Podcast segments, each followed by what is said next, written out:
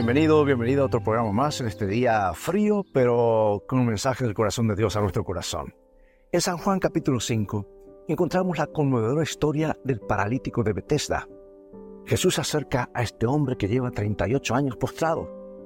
Y con una pregunta interesante, veamos el versículo 6.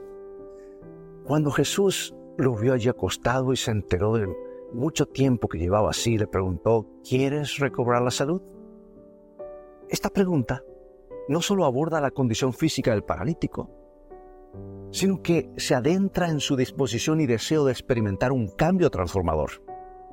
Y aunque parezca obvio que alguien en su estado desearía la curación, es esencial reconocer que a veces nos aferramos a nuestras limitaciones y excusas impidiendo el proceso de sanidad. Y ahora Jesús con su pregunta invita al paralítico a reflexionar sobre su propia voluntad y determinación. Sabes que muchas veces el primer paso hacia la sanidad, ya sea física, emocional o espiritual, es reconocer nuestra necesidad y estar dispuestos a recibir la ayuda que se nos ofrece. Hoy el llamado de Jesús resuena en nuestras vidas. ¿Queremos ser sanos? ¿Estamos dispuestos a dejar atrás las excusas, las ataduras del pasado y las limitaciones autoimpuestas? Jesús ofrece la sanidad pero requiere nuestra colaboración activa y fe.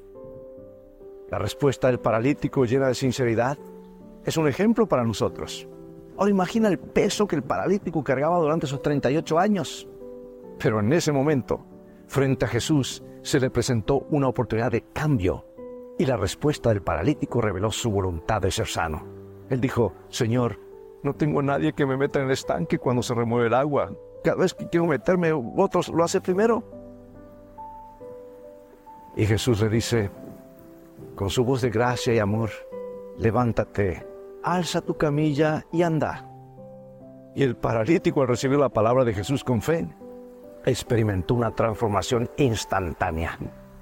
Amigo amiga, permitamos que la gracia de Jesús nos alcance, reconozcamos nuestra necesidad y respondamos con fe Sí, Señor, quiero ser sano.